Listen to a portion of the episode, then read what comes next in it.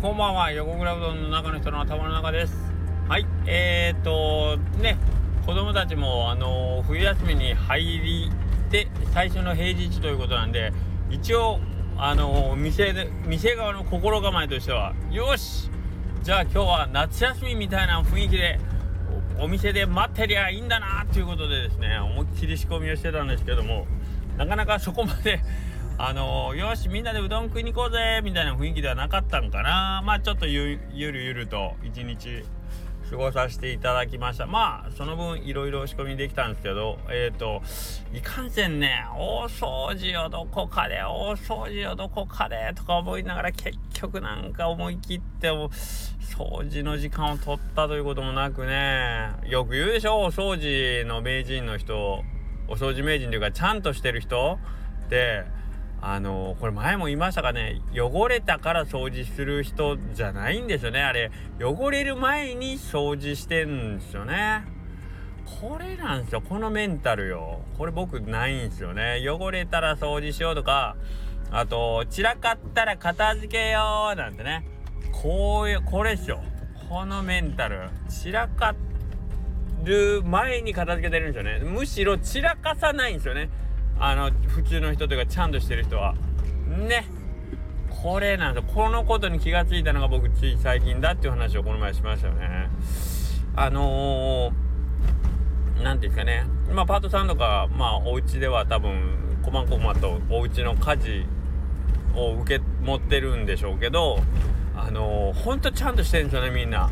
綺麗に片付けたり綺麗にお掃除したりするんですけどあのーいつも聞くんですよ。えー、家の中もいつもききれいなんでしょ？うちのその仕事ぶりを見てたらね多分そうなんだろうなと思って聞くじゃない。いや家の中もうめちゃくちゃですよって言うんすけどなわけないやんみたいな。うちでこんだけちゃんとしてる人が家の中ぐちゃぐちゃなわけないやんと思うんですけどだからその改まって僕みたいな貧困の発想だと使ったら部屋は汚れるよね。でそれを何日も放置してるから掃除するのが大変なんよね。ってまあ僕なんか考えますけどじゃないんですよね。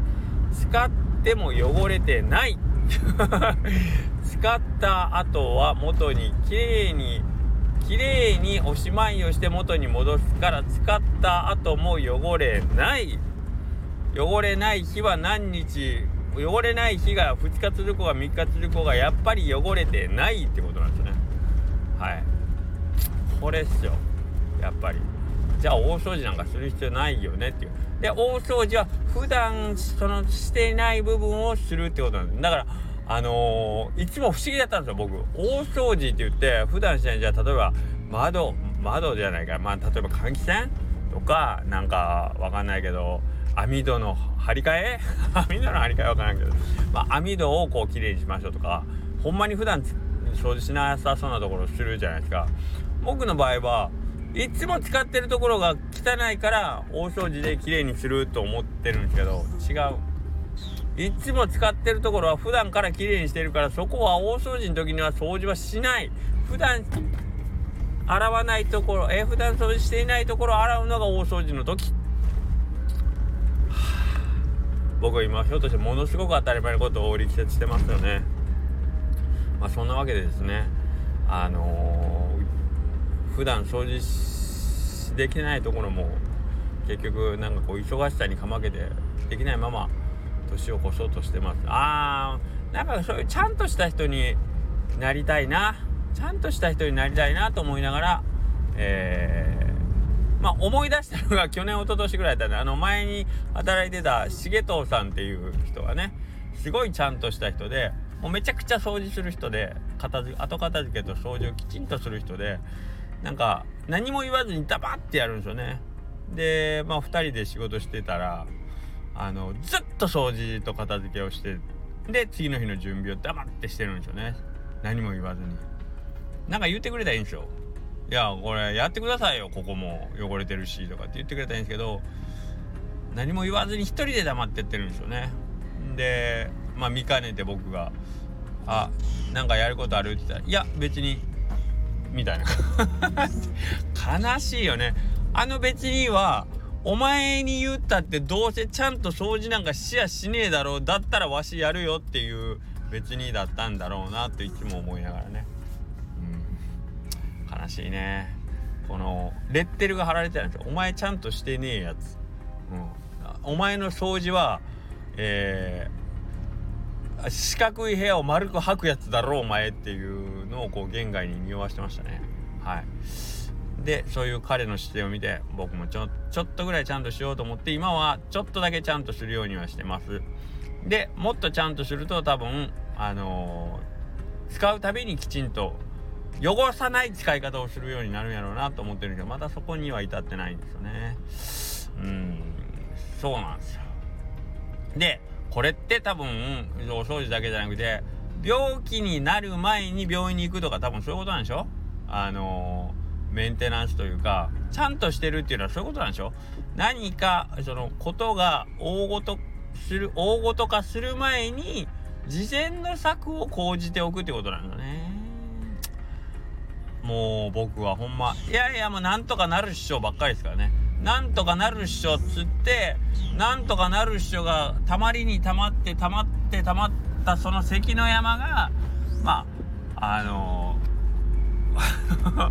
むちゃくちゃになった部屋でありあのボロボロになった体でありそういうことですよね、うん、困ったもんですよ、はい、これまあ神は細部に宿るって言いますけどまあ一時が万事なんでしょうね。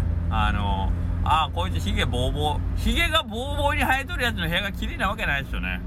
うんそういうことなんですよヒゲを見りゃおめえの部屋わかるよってなもんということで最近まあなるべくちょっとヒゲは剃ろうかなと思ってヒゲを剃ってみたりしてます。ちょっとずつ自分を変えていこうキャンペーンをね2021年後半からはい重藤さんがいなくなったんであもう僕にいい背中を見せてくれる人がいなくなったわと思って自分で気をつけようと思ってヒゲを剃ったりとかねそういうことをしようと思ってます。